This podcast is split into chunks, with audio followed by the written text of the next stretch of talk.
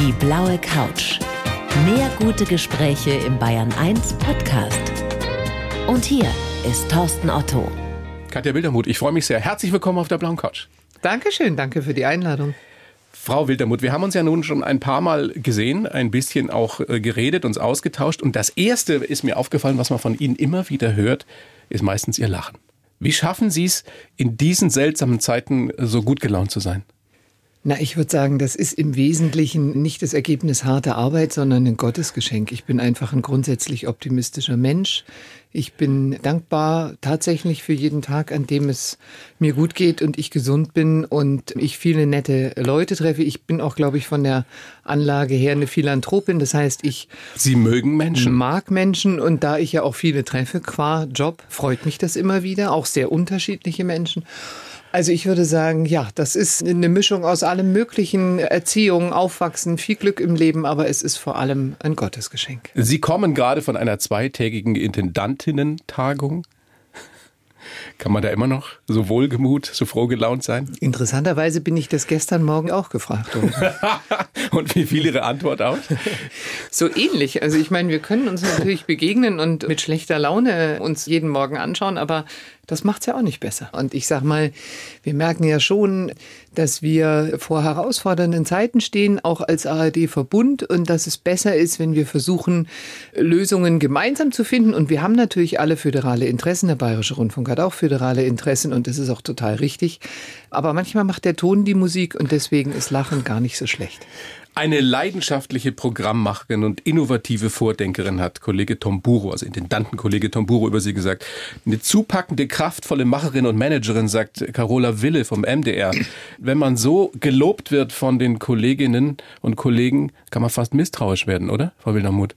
Ja, ein bisschen ist dieser Lob äh, natürlich auch Ritus. Was sollen die armen Kolleginnen und Kollegen sagen, wenn sie von der Zeitung gefragt werden, wie findet ihr die neue?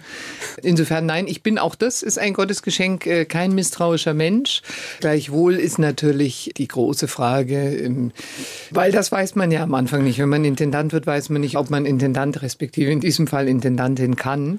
Und ob die Fähigkeiten, die mich vielleicht in den anderen Stationen meines Lebens ganz gut sozusagen da durchgetragen angefangen haben, ob die jetzt hier auch zum Strahlen kommen und ob mir das hilft. Insofern, ich bin auch selber gespannt, aber ich werde mein Bestes versuchen. Wissen Sie es denn schon oder ahnen Sie schon nach diesen paar Wochen, diesen paar Monaten, ob Sie es können? Also es gibt ja so Momente, wenn man einen neuen Job anfängt. Ich erinnere mich an andere Situationen, wo man das erste halbe Jahr denkt, Gott, gib mir bitte den ersten Tag, wo ich keine Frage gestellt kriege, auf die ich keine Antwort weiß.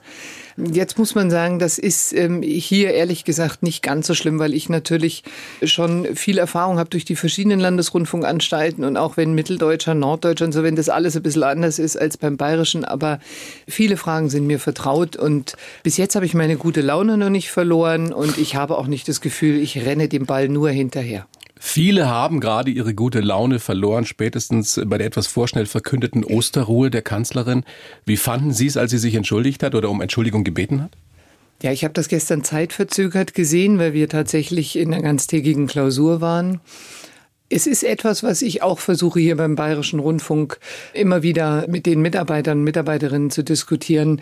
Kriegen wir es hin, eine moderne Fehlerkultur zu haben? Und eine moderne Fehlerkultur besteht einfach darin, dass man sich auch mal entschuldigt, dass man dafür Verantwortung übernimmt und dass man dann aber auch versucht, daraus was zu lernen. Und ich sage immer auch immer zu mir selber, umarme jeden Fehler, den du machst, weil nur so wirst du schlauer. Und ich glaube, dass wir da alle von lernen können. Das ist etwas, was auch in großen Unternehmen, aber natürlich auch in der Politik eigentlich überhaupt nicht üblich ist. Man versucht eher sozusagen, wenn was falsch gelaufen ist, das dann durch irgendwelche Beipässe zu korrigieren. Insofern erstmal Hut ab vor den klaren Worten. Glauben Sie, der Vertrauensverlust, der dadurch entstanden ist, ist damit repariert? Ach, ich glaube, Vertrauensverlust entsteht nicht in zwei Tagen und wird auch nicht in zwei Sätzen repariert. Das ist ein längerer Prozess und ich glaube, wir merken gerade alle, wie die Gesellschaft wirklich stöhnt unter den Erfahrungen der letzten Monate und auch unter den Zumutungen der letzten Monate, die für uns alle Zumutungen sind ja im Übrigen auch für die politischen Entscheidungsträger, denn das sind ja völlig neue Herausforderungen und es gibt keine Blaupause. Wir müssen uns alle vortasten ähm, und die Erfahrungen sind auch sehr unterschiedlich. Das sehen wir ja im letzten Jahr, in diesem Jahr. Ich würde sagen, wir müssen alle miteinander das als Herausforderung begreifen, die wir als Gesellschaft nur miteinander lösen können. Es bringt uns nicht weiter, wenn wir äh, versuchen, kurzfristig in die eine oder in die andere Richtung Schuldzuweisungen zu adressieren. Wir müssen sicher immer wieder analysieren, auch wir als Journalisten analysieren, wo läuft was gut, wo läuft was schlecht. Aber am Ende des Tages kommen wir da alle nur gemeinsam durch. Absolute Zustimmung. Trotzdem, ich weiß nicht, wie es Ihnen geht. Die meisten, die ich erlebe, sind entweder wütend oder müde. Also mütend, dieses neue Schlagwort. Wie geht's Ihnen persönlich? Ich persönlich bin tatsächlich äh, weder äh, wütend noch müde. Das hat aber auch natürlich mit meiner ganz besonderen Lebenssituation zu tun. Ich bin in einer Lebensphase, wo ich befreit bin von der Verantwortung gegenüber meinen Eltern. Die sind leider Gottes in den letzten Jahren beide verstorben. Dadurch habe ich aber natürlich die ganze Sorge, die viele meiner Freunde und Kollegen auch haben mit Blick auf ihre Eltern nicht. Und meine Kinder sind 20 und 22 und ich, sie sitzen nicht, nicht mehr, mehr schulpflichtig. Genau, die sitzen nicht bei mir auf dem Schoß, Sie wenn ich können einen Schalter habe. sein. Ja.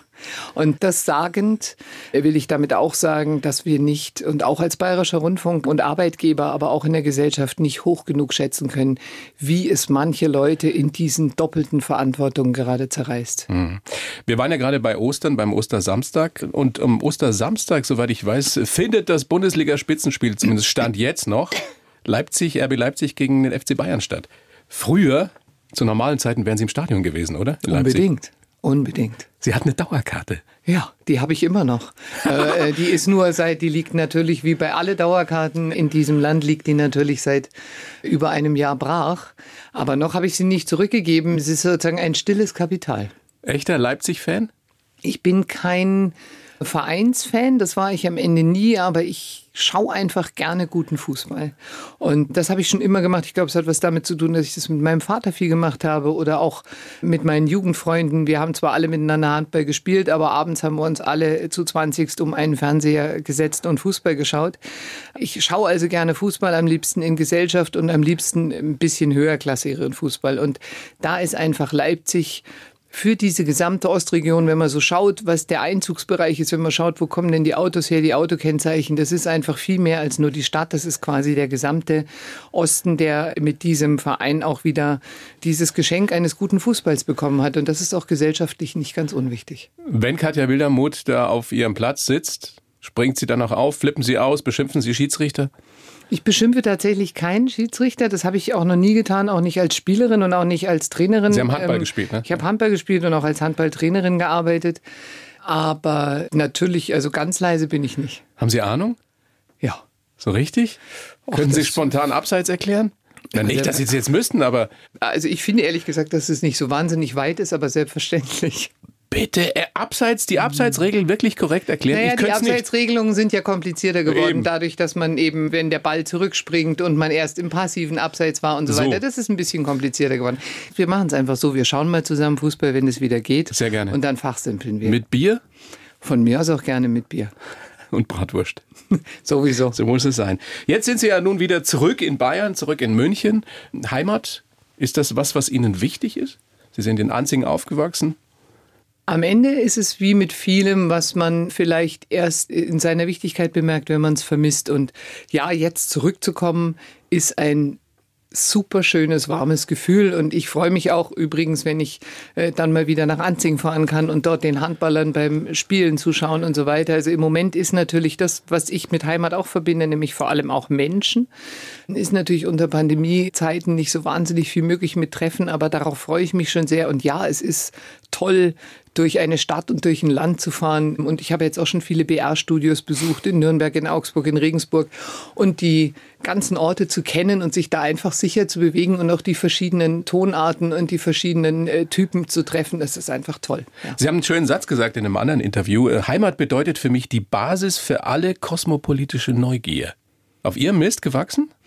Ja, das ist Ein sehr vielleicht auch ein ganz kleines bisschen mein Leben. Ich bin halt sehr, wenn man so will, behütet aufgewachsen in, in diesem kleinen Dorf Anzing und Und bin aber dann mit 18, allerspätestens eigentlich schon ein bisschen früher, aber dann mit 18 selbstständig und dem Rucksack auf dem Rücken in die Welt gegangen und habe, weiß ich nicht, von Mexiko bis Ägypten alles per Rucksack bereist und später das dann auch mit der Familie und den Kindern fortgesetzt. Und ja, für mich ist das wahnsinnig interessant, wie andere Leute in anderen Ländern leben, welche Bedingungen, welche Träume, Einschnitte, Einschränkungen, Fröhlichkeiten hervorbringen. Und ich glaube, man muss ja auch angstfrei sein, wenn man sich in ganz fremde Räume begibt. Und dafür ist so ein auf dem Boden stehen und dazu gehört eben dieses Heimatliche auch ein wichtiger Moment. Sie hätten Journalistin werden sollen. Komisch. ja, also das liegt dann wirklich nahe, wenn man das hört, was Sie gerade erzählen. Ich habe für Sie, Frau Wildermuth, bevor wir weiter ausführlichst über Ihr Leben sprechen, einen Lebenslauf geschrieben. Mache ich für jeden Gast. Natürlich habe ich es auch für Sie versucht. Na gut, dann werde ich mal versuchen, das zu lesen. Bin gespannt, was Sie geschrieben haben, lieber Herr Otto. Also, ich heiße Katja Wildermuth und bin eine Optimistin, die große Lust auf Neues hat. Als Chefin des Bayerischen Rundfunks bin ich nicht nur für das Programm, sondern auch für mehr als 5000 Mitarbeitende verantwortlich. Für viele ist das eine große Sache, dass ich die erste Frau in dieser Position bin. Aber ich habe schon in der Schule gemerkt, dass ich ganz vorne besser zurechtkomme. Geprägt haben mich meine glückliche Kindheit in Anzing, Siege und Niederlagen beim Handball und eine Brieffreundschaft, die mein Leben verändert hat. Ich bin voller Energie, selbstbewusst und dankbar für jeden Tag. Und wenn nichts mehr geht, dann bleibt mir immer noch mein Humor. Könnten Sie so unterschreiben? Das Einzige, wo ich ein kleines Fragezeichen hintermachen würde, ist der Passus mit der Schule, dass ich schon in der Schule gemerkt habe, ach, jetzt ach, weiß ja. ich, worauf Sie anspielen. Es las sich so, als wäre ich in der Schule immer auch schon super gut und vorne dran gewesen. Na, das ist überhaupt war's. nicht so, genau. Es gab durchaus pubertätsbedingte Schwächephasen. da waren einfach andere Sachen irgendwie komischerweise auch interessant. Ich bin aber immer rasend gerne in die Schule gegangen. Das ist wahrscheinlich auch ein Grund, warum ich Lehrerin werden wollte. Und in der Tat nach so einer Schwächephase Phase habe ich beschlossen, jetzt setze ich mich einfach im nächsten Schuljahr mal in die erste Reihe. Das hilft bestimmt. Weil da die ganzen Tat, Streberinnen und Streber saßen. Genau. Und dadurch war ich dann mindestens während des Unterrichts nicht mehr so abgelenkt und fortan ging es bergauf. Das ist dann kumuliert in einem Einser-Abi, oder? Gerade so. Ansonsten äh, glaube ich keine Einwände, oder? Kein Quatsch, äh, den ich da verzapft habe. Fangen wir doch mal ganz vorne an. Katja Wildermuth, geboren 1965 in Berlin. Warum sagen Sie ihr genaues Datum nicht? Weil ich keinen gesteigerten Wert drauf lege, einzeilige SMSen, Facebook-Nachrichten, Instagram-Posts oder weiß der Kuckuck was zu meinem Geburtstag zu kriegen. Die Leute, die mich gut kennen und die mir auch von Herzen gratulieren, die kennen natürlich mein Geburtsdatum und ansonsten ist es in der Tat gehupft wie gesprungen, den einen Monat hin oder her, aber diese 300 Einzeiler, die brauche ich nicht. Sind Sie bei Instagram oder nee. bei Facebook? Nein. Warum Jedenfalls nicht? nicht so, dass Sie mich finden. In Berlin geboren und mit drei sind Ihre Eltern dann mit Ihnen nach Anzing gezogen. Haben Sie irgendwelche Erinnerungen überhaupt an Berlin, an die frühe Zeit? Na, wahrscheinlich nicht. Ne? Die haben sich sicher überlagert von den äh, vielen Besuchen, die ich dann mit meiner Mutter später hatte. Meine Mutter ist äh, Jahrgang 29 gewesen und hat ihr ganzes Leben bis dato in Berlin verbracht. Und ich habe ganz viele Geschichten gehört über über Berlin, über die verschiedenen Stadtteile, über natürlich die 30er Jahre, den Krieg, den Nachkrieg und so weiter. Sie sind in Westberlin groß geworden. Genau, äh, Wedding, äh, so dass mir Berlin sehr, sehr vertraut war aus Erzählungen und wir sind dann auch oft hingefahren und haben uns ihre Orte angeschaut und es ist ja so, dass man mit jedem, mit dem man älter wird, bestimmte Dinge auch einfach besser versteht. Sie haben gesagt, im Vorgespräch von meinen Eltern habe ich Zuversicht und Dankbarkeit mitbekommen. Zuversicht ist eine sehr, sehr schöne Eigenschaft. Was ist mit Dankbarkeit? Was bedeutet das für Sie konkret im Alltag? Ich glaube, es ist die Haltung, mit der du morgens aufstehst, es ist die Haltung, mit der du in den Spiegel schaust, es ist die Haltung, mit der du im Stau stehst oder auf irgendeinen Bus wartest mitten im Regen und der kommt nicht. Es gibt ganz viele Gründe, sich über tausend Sachen auch äh, zu ärgern. Es ist die Haltung, mit der du in Sitzungen gehst, mit der du aus Sitzungen wieder rausgehst. Aber man kann auch immer mal ganz kurz innehalten, neben sich treten und einfach lächeln und sagen, hey komm, es ist doch toll, dir geht's gut. Wie oft schaffen Sie es? Ich arbeite dran, jeden Tag. Ja, wir arbeiten alle daran, besser zu werden, uns zu entwickeln. Mit drei nach Anzing gezogen. Kulturschock für die Eltern mit Sicherheit, für Sie wahrscheinlich noch nicht. Trotzdem, ich kenne das aus eigener Erfahrung, wenn die Eltern aus dem Norden kommen und man zieht dann nach Bayern, ins tiefste Bayern, dann ist man rucki Außenseiter, wenn man nicht sofort den Dialekt lernt. Bei mir war das in der Oberpfalz so, bei Ihnen in Anzing wahrscheinlich mit dem Bayerischen genauso. Wie lange hat es gedauert, bis Sie akzeptiert waren? Ja, also auch da verschwimmen natürlich Erinnerungen, aber ich tät schon sagen, so ein, zwei Jahre dauert es schon, klar. Ich war auch, glaube ich, die einzige Protestantin in dem ganzen Ort. Jedenfalls war ich die einzige, die keinen äh, Religionsunterricht hatte. Was haben Sie ähm, gemacht in der Zeit? Frei gehabt, nach Hause gegangen, irgendwas rumgespielt, keine Ahnung, Rollschuh gefahren, Schlittschuh gefahren, irgendwas gemacht, aber es gab damals noch keinen evangelischen Religionsunterricht ja. und deswegen bin ich äh, freigestellt gewesen. Aber wahrscheinlich auch den Dialekt sehr schnell gelernt. Ja, das bleibt ja nicht aus. Ja. Und die Eltern, haben die Dialekt gesprochen irgendwann? Nee, Nein. Aber meine Geschwister auch. Also da ist ja das Umfeld stärker. Das war ja bei meinen Kindern, als ich jetzt, meine Kinder sind ja in Sachsen geboren und da muss man dann als Elternhaus schon sauber dagegen arbeiten, dass das Umfeld nicht zu so stark wird. Schöne Mischung übrigens, sächsisch und bayerisch. Ja, ja. ja kann was rauskommen. Der Handball oder das Handballspielen beim SV Anzing, ne? Genau. Hat sicherlich geholfen, sich zu integrieren. Was haben Sie für eine Position gespielt? Nee, ich bin ja relativ lang und von daher bot sich Rückraum an. Und ja, da war ich immer so zweiter Rückraum hinter der noch etwas wurfstärkeren Mitspielerin. Die Regisseurin schon damals? Naja, Aufgabe des Rückraums ist schon Bälle verteilen und vielleicht den ein oder anderen Spielzug einleiten, ja, aber es gab viele Regisseure. Das ist ja das Schöne an diesen ganzen Mannschaftssportarten, dass man sich weder die Siege noch die Niederlage immer ganz alleine auf die Fahne schreiben kann oder muss. Naja, aber trotzdem, also ich merke schon, Sie rudern da ein bisschen zurück, aber es war vielleicht ja schon erkennbar, dass äh, Sie gerne die Fäden in der Hand haben. Wenn Sie das von hinten her so rein interpretieren möchten. Sie würden dem nicht zustimmen? Nee, glaube ich nicht. Das ist ja auch eine Frage, wie man sich so als Mensch entwickelt, wann man wirklich selbstbewusst wird. Und ich glaube, das hat schon alles eine Weile gedauert. Also das, ist das nicht ähm, beim Sport passiert? Nö, nicht ausschließlich. Ich glaube, die Frage, wie man sich selber sieht, wie man sich auch positioniert, auch gegenüber anderen, da ist Sport ein Element und das war es immer. Und ich habe ja durchgespielt, bis ich dann zur Uni gegangen bin und habe auch sozusagen alle Schwächephasen, die man möglicherweise in der Pubertät hat, weil man am Abend vorher lange gefeiert hat und dann doch noch nicht um 8 Uhr morgens am Parkplatz stehen will. Ja, da lernst und, du Disziplin. Äh, genau. Aber ja, du lernst Disziplin, du lernst tatsächlich sowas wie Teamgeist, weil am Ende waren wir immer nie so dick besetzt, dass es nicht aufgefallen wäre wäre, wenn man nicht gekommen wäre. Und du willst am Ende auch deine Mannschaft nicht hängen lassen. Das ist schon etwas, was auch sehr prägt. Wenn man die Mitspielerin von damals fragen würde, würden die sich wundern, was aus ihnen geworden ist? Ich glaube, die täten sagen, Mei, ein bisschen anders war es immer schon. Inwiefern? Ja, also das eine ist tatsächlich vielleicht diese kosmopolitische Neugier. Mhm. Dann muss man sagen, dass auch nicht jeder von dort mit fliehenden Fahnen in den Osten gegangen wäre. Also dieses bisschen weiterschauen und bisschen was anderes sehen wollen, auch von der Welt, vielleicht auch ein bisschen ungeduldiger sein. Ich glaube, das, das war schon immer da. Damals in Anzing, lang ist es her, aber da gab es ja auch eine ganz spezielle Beziehung zu Sepp Meyer der Katze von Anzing haben wir in der Recherche, in der Vorbereitung eben gefunden. Und jetzt müssten Sie mal kurz den Kopfhörer ans Ohr halten oder aufsetzen kurz. Und hier ist Sepp Meier. Liebe Katja, ich habe gehört, dass Sie in meiner alten Wohnung in Anzing aufgewachsen sind und dass Sie auch recht sportlich sind und gerne Fußballspiele anschauen. Da sind genau beim FC Bayern die Richtige. Ich wünsche Ihnen viel Erfolg und Freude mit dem Bayerischen Rundfunk und jetzt noch eine schöne Sendung mit dem Thorsten Otto. Josep Meyer. Viert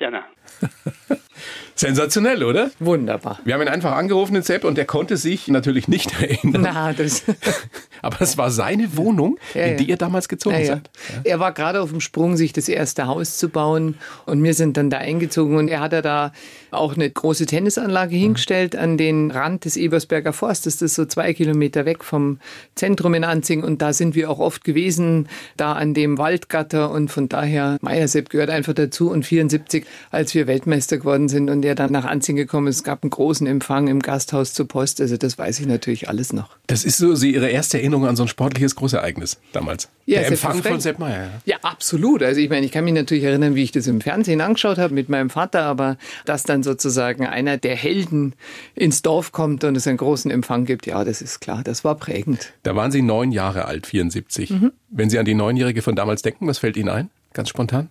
Na, mit acht, glaube ich, oder neun habe ich tatsächlich angefangen, Handball zu spielen. Ich war in einer Turngruppe.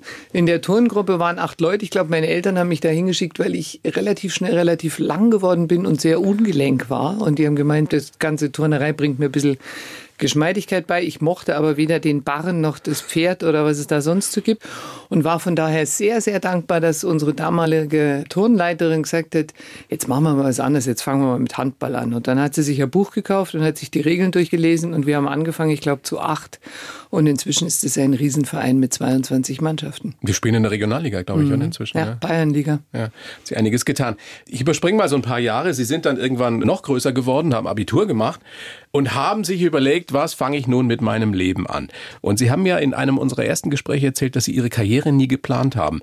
Was haben Sie denn damals vorgehabt, als Sie sich an der LMU, glaube ich, in München eingeschrieben haben für Deutsch, Geschichte und Sozialkunde? Was wollten Sie werden? Lehrerin. Also das war ja ein Studium für Lehramt Gymnasium inklusive Staatsexamen und ich fand und finde bis heute, dass Lehrer ein ganz toller Job ist, weil er einem ermöglicht, dauernd mit jungen Leuten zusammen zu sein und weil er eben auch ermöglicht, wenn man es gut macht. Und da hatte ich ein paar tolle Exemplare in meinem Gymnasium in Markt Schwaben, wenn man es gut macht, dass man auch Werte, das Miteinander, die Wertschätzung untereinander dieser Jugendlichen in dieser ganz intensiven Prägephase, dass man die mitprägt und dass man da viele Anregungen gibt und aus diesen Kindern Persönlichkeiten ein kleines bisschen mit beeinflusst. Und das ist eigentlich was sehr Schönes, wenn man das gut kann und verantwortungsvoll macht. Hätten Sie es gut gekonnt? Wären Sie eine gute Lehrerin geworden? Das ist ein schwieriger Konjunktiv. Ich glaube, der Praxistest, der kann immer noch Überraschungen bringen. Die bisschen Praktika, die ich gemacht habe, haben mir sehr viel Spaß gemacht. Aber das wäre vermessen, würde ich jetzt sagen. Das hätte ich gekonnt. Da muss man ja sehr geduldig sein. Also vermute ich als Lehrerin oder als Lehrer. Sind Sie es? Naja. Kommt drauf an. Ich glaube, wenn Sie meine Kinder fragen, sagen die eher nein. Es gab damals an der LMU diesen legendären Geschichtsprofessor Christian Mayer. Sowas wie Ihr Mentor in gewisser Weise. Der hat Ihnen Mitte der 80er eine Brieffreundin in Ostberlin vermittelt. Wie kam das und warum war das so spannend und so prägend für Sie? Christian Mayer war acht Jahre lang Vorsitzender des Deutschen Historikerverbands. Und in den 80er Jahren gab es ja ganz viel Annäherung zwischen der Bundesrepublik und der DDR. Gucken sich die vielen Städtepartnerschaften an, die da entstanden sind. Kirchen, äh, Gemeinden haben sich ausgetauscht, Vereine haben sich ausgetauscht, auch das übrigens. Und auch im universitären Bereich. Und er war also öfter in der DDR und hat dort Vorträge gehalten. Und es gab ganz wenig Althistoriker in der DDR. Das hat was damit zu tun, dass in der DDR immer als bürgerliche Wissenschaft galt einerseits und andererseits, dass natürlich nur so viele ausgebildet wurden, wie dann perspektivisch auch an der Uni gebraucht mhm. werden. So viele Jobs kann man ja nicht machen als Althistoriker. Und eine der Althistorikerinnen hatte ihn eben angesprochen und wir haben uns dann über Jahre geschrieben und irgendwann hat sie dann gesagt, ja, willst du mich nicht mal besuchen kommen? Und dann habe ich gesagt, warum eigentlich nicht? Und Wann war das? Das erste Gespräch darüber haben wir Ende 88 geführt und bis es dann gepasst hat und bis ich das Visum hatte und mein gelber R4 auch so fit war, dass er das geschafft hat durch die Transitstrecke durch bis nach Berlin, war es dann tatsächlich zufälligerweise die letzte Oktoberwoche 89 und da habe ich Super natürlich. Spannend, ja. ja. Sie hat in Berlin gewohnt, in Leipzig studiert und wir waren dann in beiden Städten und haben sozusagen diesen ganzen Aufbruch, auch Montagsdemo in Leipzig und so weiter mitbekommen. Und das war etwas, wo ich einfach gemerkt habe, ja gut, perspektivisch wirst du dich nicht ewig mit 2000 Jahre alten Dingen beschäftigen. Die Gegenwart ist auch sehr spannend. Ist da der Wunsch entstanden, Journalistin zu werden? Vielleicht ist es eine Sache, die dann ein bisschen gereift ist über all die Jahre, aber ich habe dann, nachdem die Mauer gefallen ist oder die friedliche Revolution stattgefunden hat und im Anschluss dessen die Mauer gefallen ist, sie ist ja nicht einfach so gefallen, sondern es ist ja das Verdienst der DDR-Bürger, habe ich dann viele Urlaube auch mit ihr verbracht und natürlich viele Leute im Osten kennengelernt und dann war mir klar, ich werde sozusagen an der Uni, das wird nicht mein letzter Job sein, mich mit alte Geschichte zu beschäftigen, obwohl ich wirklich eine ganz tolle Doktorarbeit vor mir hatte und das mir auch sehr viel Spaß gemacht Welches hat. Auch Thema? dort wieder das Unterrichten. Das Thema ist, ähm, wie soll ich das in einem Satz sagen? Sie wissen, althistorische Arbeiten sind meistens mehrere hundert Seiten als die Römische Republik den Bach runterzugehen droht, weil sich immer weniger führende Senatoren dafür einsetzen, dass die Republik bestehen bleibt und immer mehr diesen neuen Machthabern, einer davon Cäsar, nachzugeben denken, da ruft Cicero in die Senatsrunde, das kann ja auch nichts werden, wenn ihr euch nur um eure Fischteiche kümmert. Piscinarii hat er die genannt. Und das beschreibt ein Phänomen, was im ersten Jahrhundert vor Christus verbreitet war in der römischen Oberschicht, dass sich die Leute am Anfang nur für die Sommerferien, aber dann für immer länger auf ihre Villen am Golf von Neapel zurückgezogen haben und in der Tat um ihre Fischteiche gekümmert haben. Auch weil die Politik in Rom immer gefährlicher wurde. Aber das war dann so ein Wechselspiel. Politik wurde gefährlicher. Es gab diese neuen Emporkömmlinge mit ganz viel Geld, die sie teilweise aus den Provinzen geraubt hatten. Und die etablierte Schicht zog sich immer mehr auf die Villen zurück und kümmerte sich um das schöne Leben. Und das hat dann am Ende war einer der Gründe, die dazu geführt haben, dass die Republik erodiert ist und die Kaiserzeit anbrach. Ein Schelm, wer Böses dabei denkt, durchaus Parallelen zur heutigen Zeit erkennbar. Ja, ich bin immer ganz vorsichtig, was historische Parallelen angeht, weil selbst wenn man sich ganz lange mit Geschichte beschäftigt und denkt, ach guck mal, dieses Rom, das war eine Millionenstadt und da gab es eine Oberschicht und eine Unterschicht und es gab Intrigen und so weiter und so weiter. Es gibt doch, wenn man ganz, ganz genau hinschaut, sehr, sehr viele Spezifika und wenig Vergleichbarkeit in der Geschichte. Es hat, Frau Wildermuth, noch ein paar Jahre gedauert, bis Sie dann Journalistin wurden. Ich glaube, 94 damals haben Sie ein unbezahltes Praktikum in Dresden gemacht und haben sich da anlässlich dieses Aufenthalts für 500 Mark ein Trabi gekauft. War das ja. ein spontaner Lustkauf? Was hat Sie geritten? Wussten Sie da schon, dass Sie den wieder verkaufen könnten? Also Lustkäufe definiere ich anders, aber in der Tat, ich habe sehr viele verschiedene Praktika gemacht in der Phase, auch um zu gucken, wo ich beruflich mal hin möchte und die waren eben damals alle noch unbezahlt. Und so auch dieses. Und es war aber auch klar, Infrastruktur war noch nicht so toll. War schon besser, wenn du Auto gehabt hast in Dresden. Und in meinem zweiten Tag, Sonntag, auf dem Weg ins Pillnitzer Schloss, bin ich an so einem Parkplatz vorbeigekommen und da standen drei, einer davon in einem schönen Braun mit solchen Kugeln Überzug auf dem Sitz, damit man keine Thrombose bekommt, wenn man da zu lange sitzt. Und ja, der kostete 500 Mark und ich habe den dann am Ende des Tages tatsächlich vier Jahre lang gefahren und erst verkaufen müssen, als ich schwanger wurde und einfach nicht mehr hinter das Lenkrad gepasst habe und habe ihn dann auch für 500 Mark wieder verkauft. Ganz schön geschäftstüchtig. Ja, sagen wir mal historisches Glück. Aber nochmal, damit wir uns die Farbe vorstellen, so ein richtig schönes, sattes Braun. Ja klar, es gab ja jetzt nicht so wahnsinnig viele Farben im Trabantwesen. Ja. Also schon ein Auto, mit dem man aufgefallen ist als junge blonde Frau. Sagen wir mal so, Sie haben mich vorher gefragt, was hat den Einstieg in das Anzinger Leben erleichtert? Der Trabi hat den Einstieg in das Dresdner Leben erleichtert. Selbstverständlich, weil das natürlich von vielen ostdeutschen Kollegen sehr gutiert wurde, dass ich mich darauf eingelassen habe und dass ich diese wunderbare, das ist ja keine Lenkradschaltung, ja doch Lenkradschaltung gemacht habe und versucht habe sozusagen ein kleines bisschen mehr nachzuvollziehen, was da für eine Geschichte auch mitschwingt aus den letzten Jahrzehnten und nicht einfach mit irgendeinem dicken BMW einzureiten. Die journalistische Karriere, die Sie dann gemacht haben, die ist erstaunlich. Durchaus. Also ich wusste jetzt bis zur Vorbereitung auch noch nicht, was Sie alles gemacht haben. Also das kann man ja wirklich gar nicht alles so am Stückchen jetzt aufzählen. Sie waren Autorin für Politikmagazine, Magazinsendungen. Sie haben für Brisant gearbeitet. Sie waren dann beim MDR Redaktionsleiterin Geschichte und Gesellschaft, glaube zwölf Jahre lang. Genau. Ja. Und da gab es ein Format, an das ich mich auch noch erinnern kann, Breaking News Völkerschlacht. Und ich weiß, dass Ihnen das was ganz, ganz Wichtiges ist. Erzählen Sie kurz, lassen Sie uns daran teilhaben, was das genau war. Und es ist ja eigentlich eine verrückte Idee. Ihr habt aus dieser Geschichte eine Nachrichtensendung gemacht. Genau. Also es gibt ja immer zwei Möglichkeiten, historische Ereignisse nachzuerzählen, für die es kein Archivmaterial gibt, was es ja bekanntlich bei der Völkerschlacht nicht gibt. Das eine ist, man heuert ein paar Komparsen an und steckt die je nach Ausstattung in bessere oder schlechtere Kostüme.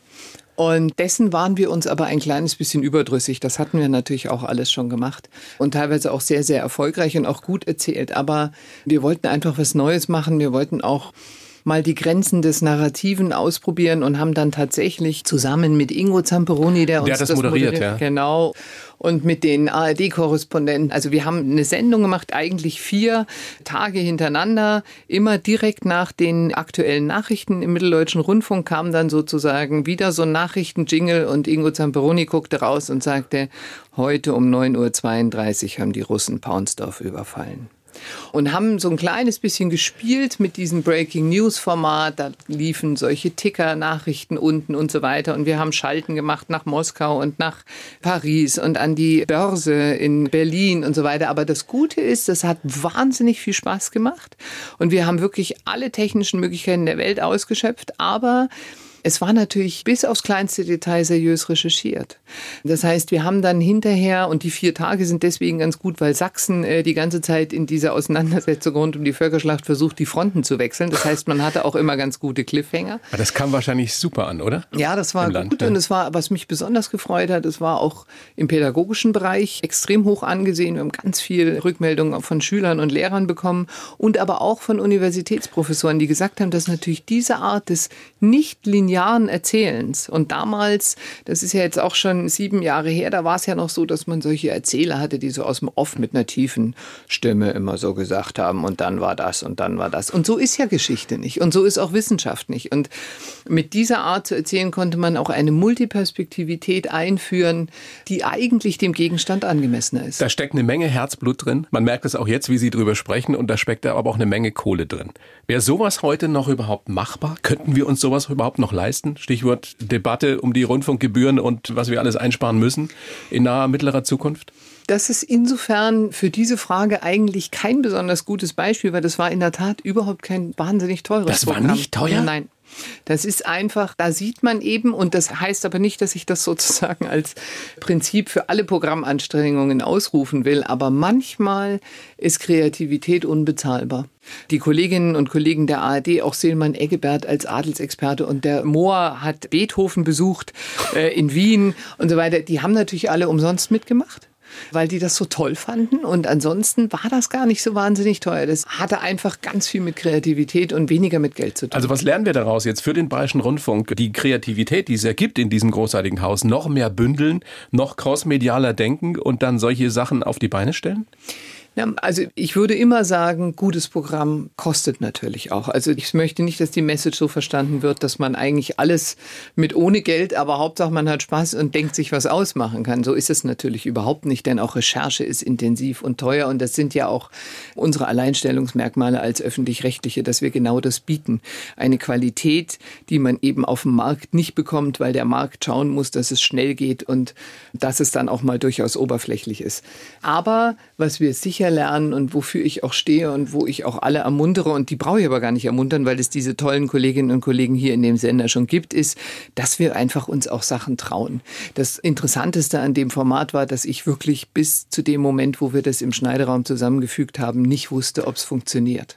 Und das, das ist diese muss, Lust auf Neues, diese Experimentierfreude, ja, aber man muss es auch aushalten. Ne? Man muss aushalten, dass man da was produziert und nicht weiß, ob das ein Riesenflop wird. Und der Grad zwischen, das wird total lächerlich und das wird gut, war ein relativ schmaler. Und ich glaube, das müssen wir immer wieder haben. Wir müssen den Mut haben, solche Sachen auch zu riskieren. Und mein Gott, wenn es nichts wird, ja, dann wird es nichts. Auch das werden wir überleben. So, und wir operieren nämlich nicht am offenen Herzen. Das ja. ist auch etwas, was wir uns immer mal wieder bewusst machen können Absolut. in unserem Beruf. 2016, also drei Jahre später, dann wurden Sie Kulturchefin beim NDR. Dann sind Sie zurück zum MDR 2019 als Programmdirektorin in Halle. Und das liegt ja in Sachsen-Anhalt, wo der Landtag die Erhöhung des Rundfunkbeitrags abgelehnt hat. Aus Ihrer Erfahrung sind die Menschen dort besonders skeptisch gegenüber dem öffentlich-rechtlichen Rundfunk? In meiner Wahrnehmung war das eher eine Auseinandersetzung innerhalb der Regierungsfraktionen auch zwischen Regierung und den Fraktionen, auch innerhalb der Fraktionen. Ich würde nicht sagen, dass das automatisch widerspiegelt, was die Menschen über den öffentlich-rechtlichen denken. Umgekehrt, es ist ja eher so, dass der Mitteldeutsche Rundfunk als dort ansässige Anstalt das erfolgreichste dritte Programm aller dritten Programme ist und zwar seit Mitte der 90er Jahre. Das heißt, der Zuspruch ist eigentlich groß. Was man natürlich aber doch sagen kann, ist, dass in dem Moment, wo die Gesellschaft Schwierigkeiten hat mit den ein oder anderen Entscheidungen, die auf Bundesebene fallen, dass die Kritik dann sozusagen, also Sie kennen das ja von Phänomenen von Trump bis Orban, dass dann so ein die da oben Bashing beginnt und dass wir natürlich als öffentlich-rechtlicher dazugezählt werden. Und was sicher weil wir ja in manchen Kreisen als der Staatsfunk gelten. Völlig zu Unrecht. Ja. Völlig zu Unrecht. Und wir können ja gar nicht müde genug werden, wir beide morgens, mittags und abends immer wieder allen Leuten zu sagen, nein, hier ruft keiner an. Nein, wir sind nicht das Sprachrohr der Bundesregierung. Hat ja, wir Sie sind schon mal irgendjemand angerufen aus der Politik? Nein, nein. Noch nie? Nein. Aber was man natürlich immer mitbedenken muss, ist, dass in der ehemaligen DDR die Bürger sind natürlich aufgewachsen damit, dass die Presse Staatspresse war.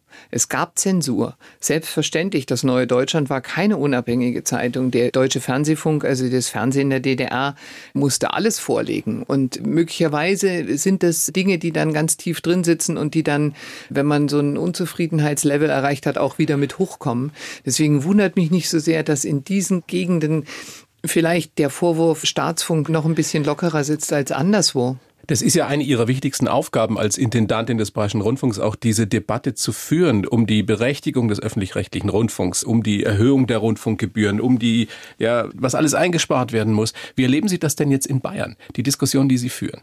Also in der Tat, wir haben eine Diskussion über die Frage und ich finde diese Diskussion absolut klasse und wir brauchen uns da überhaupt nicht verstecken über die Frage, wo wollen wir hin als öffentlich-rechtlicher Rundfunk? Wir haben ja, wenn wir aufs letzte Jahr schauen, so gute Werte wie noch nie. Die Leute schauen so viel fern wie noch nie, die hören so viel Radio wie noch nie. Wir haben eine Glaubwürdigkeit, eine Zustimmungsquote, wenn man Umfragen, und zwar unabhängigen Umfragen, nicht unseren glaubt, wie noch nie. Das hat was damit zu tun, dass die Menschen, glaube ich, verstanden haben, in so einer ernsten ernsten Situation, wie wir jetzt sind in der Pandemie, wie wichtig Qualitätsjournalismus ist. Nichtsdestotrotz werden wir, und da ist die Beitragsanpassung natürlich ein Anlass, werden wir immer wieder mit Fragen konfrontiert werden. Braucht es euch, braucht es euch in dieser Größe und wo wollt ihr hin?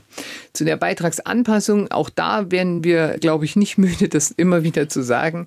Wir haben seit 2009 keine Beitragsanpassung gehabt. Das heißt, seit 2009. Also wir sprechen sowieso nicht über eine Erhöhung, Nein. sondern über eine Anpassung. Ja, und wir haben seit zehn Jahren nichts davon gehabt. Und wir wissen beide, das wissen Sie und ich aus dem persönlichen Leben und das wissen wir natürlich auch aus dem beruflichen Leben, alles ist in der Zwischenzeit teurer geworden. Überall ist es teurer geworden. Das heißt, wir haben natürlich seit 2009 de facto ständig sparen müssen, um das Niveau zu halten. Und das erwarten die Leute auch von uns. Gleichzeitig sind die Aufgaben explodiert. Wir wollen ja jetzt nicht mehr nur Fernsehen und Radio machen, sondern wir haben eine Mediathek, wir haben eine Audiothek, ja. wir machen Wie wollen Podcast. wir das denn schaffen in Zukunft? Ich meine, das ist ja die Quadratur des Kreises. Mit weniger Geld de facto, mit weniger Netto, mehr Programm.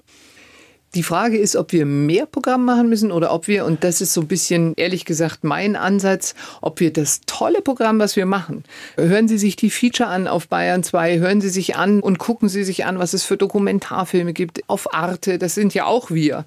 Drei ist halt natürlich bayerisches Fernsehen, dass wir diese Inhalte, die wir machen, auf verschiedenen und möglichst mehr verschiedenen als bisher Wegen an die Leute bringen. Also wenn wir ein tolles Feature machen über irgendeine bestimmte Frage, dann wollten wir Ideale dann nicht nicht nur Leute erreichen, die zufällig gerade Bayern 2 eingeschaltet haben, sondern auch die, die gerade nicht eingeschaltet haben oder die, die überhaupt kein Radio mehr hören. Und genauso ist es ja mit dieser Sendung. Ist doch toll, dass man die Sendung auch nachhören kann, wenn man gerade nicht dabei vor dem Radio sitzt oder im Auto hockt. Und ich glaube, es geht nicht darum, unglaublich viel mehr Inhalte zu machen. Aber wir müssen ganz genau schauen, wie können wir diese vielen gut recherchierten Schätze, die wir produzieren, auf möglichst verschiedenen Wegen an die Menschen bringen. Aber werden wir uns auch irgendwann entscheiden müssen, welche dieser großartigen Inhalte wir wirklich noch weiter betreiben können? Ich meine, es gibt jetzt unter anderem diese Initiative der Mittelstands- und Wirtschaftsunion. Die wollen wir, dass wir auf Unterhaltung und Sport im Endeffekt komplett verzichten. Das kann es doch nicht sein, oder? Ja, sie ist auch, man muss ganz ehrlich sagen, dieser Vorschlag ist natürlich auch innerhalb der eigenen Reihen, innerhalb der Union selber höchst umstritten. Was ich aus den Ländern höre und Medienpolitik ist ja Länderhoheit, ist da großes Unverständnis, wie man sowas fordern kann. Denn worum geht es denn am Ende? Wir haben einen Auftrag zur demokratischen Meinungsbildung. Das ist das, was wir machen müssen. Und ich glaube, dass wir mehr denn je, wenn man schaut, die Welt ist voller Echokammern und Filterblasen und an diesem Algorithmus getriebenen und natürlich vor allem ökonomisch ökonomisch getriebenen Erregungspotenzial auf Facebook und Co. ist unsere Rolle wichtiger denn je, dass wir verlässliche, ökonomisch, politisch unabhängige Fakten liefern. Und die müssen wir natürlich, die könnten wir liefern in irgendeiner Art von Nische, wo sie aber keiner wahrnimmt, oder wir sind da, wo die Diskussionen auch geführt werden. Und dafür können wir uns nicht, und ich halte das für völlig falsch, weil es sozusagen wir unseren Auftrag damit nicht erfüllen können, wir können uns nicht zurückziehen in die reine Hochkultur und sagen, wir wollen mit den Leuten, die sich gerne für Sport interessieren, wir wollen mit den Leuten, und was ist denn Bayern 1 anders als auch Unterhaltung, die gerne Radio hören, die auch mal gerne eine Musik hören, wir wollen mit den Leuten nichts zu tun haben. Ich finde, finde, das ist völlig unverantwortlich. Ja, völlig realitätsfern eigentlich. Ja. Kann, kann letztendlich keiner ernst meinen. Es widerspricht jedenfalls dem, was uns die Gesetzgeber als Auftrag in die Bücher geschrieben haben. Und wenn nichts mehr geht, Frau Wildermuth, dann bleibt Ihnen immer noch Ihr Humor. Unbedingt. Ja. Können Sie den beschreiben? Wie, wie, wie sieht Ihr Humor aus? Wie hört sich der an? Sie, haben Sie können Sie einen Witz erzählen? Nee, ich lache wahnsinnig gerne, aber ich bin überhaupt nicht der Typus Witzeerzähler. Wenn Sie jetzt einen erzählen würden und ich den gut fände, würde ich freundlich mitlachen. Ja, ja, aber Sie aber können auch nein, das verzichten. kann ich überhaupt gar nicht. Aber gerne laut. Ja, also wenn ich lachen will, dann lache ich auch laut. Ich finde das auch überhaupt nicht schlimm. Und ansonsten, glaube ich, ist ganz wichtig, ähm, dass man versucht, mit Menschen zu lachen und nicht über sie. Und worüber lachen Sie im Fernsehen, im Radio, im Netz? Was gucken Sie? Was hören Sie? So viel Verschiedenes. Und ich gucke auch ehrlich gesagt und höre und klicke nicht nur, um zu lachen, sondern auch, um mich zu informieren, Schon auch klar. um mich überraschen zu lassen und so weiter. Also ich glaube, haben Sie so einen Favorite, Favorite Comedian, irgendjemand, von dem Sie sagen, den würde ich gerne auch mal treffen? Sie haben wahrscheinlich eh fast jeden oder jede schon getroffen, aber gibt es da jemand?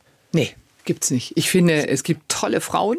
Es gibt tolle Männer. Ah, Sie, jetzt sind Sie wieder so diplomatisch. Es gibt tolle Frauen, es gibt tolle Männer. Ja, ja, ist natürlich, so. ja, ist es so. Ja, aber das ist doch interessant, dass man bei Comedian, ja. inzwischen ändert sich ja ein bisschen, aber dass man bei Comedian in der Regel automatisch eher an männliche Kollegen denkt. Aber ich, ich finde, nicht. es gibt auch. Martina Schwarzmann hier zum Beispiel zum in Bayern, Beispiel. Moni Gruber, genau. gibt es noch ja. alles. Äh, Sophie Passmann, eine ganz junge Kollegin. Absolut. Großartig. Absolut.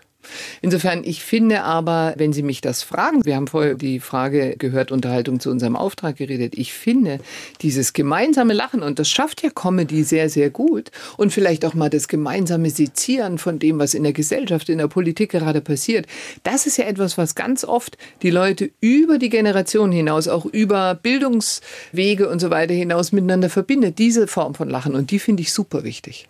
Darauf können wir uns einigen. Und ich bin mir sehr sicher, dass Sie diesen großartigen Bayerischen Rundfunk in eine, eine glorreiche Zukunft führen werden. wer so viel Humor hat und wer so eine Freundin der klaren Worte ist, das gefällt mir gut. Und ich bin nicht dafür bekannt, dass ich schlechte Komplimente mache. Am liebsten gar keine. Frau Wildermuth, großes Vergnügen, dass Sie da sind. Bedanke mich sehr und wünsche Ihnen alles Gute. Bleiben Sie gesund. Der Dank ist ganz meinerseits und passen Sie auch auf sich auf. Das tue ich. Dankeschön. Die blaue Couch, der Bayern 1 Talk als Podcast. Natürlich auch im Radio. Montag bis Donnerstag ab 19 Uhr.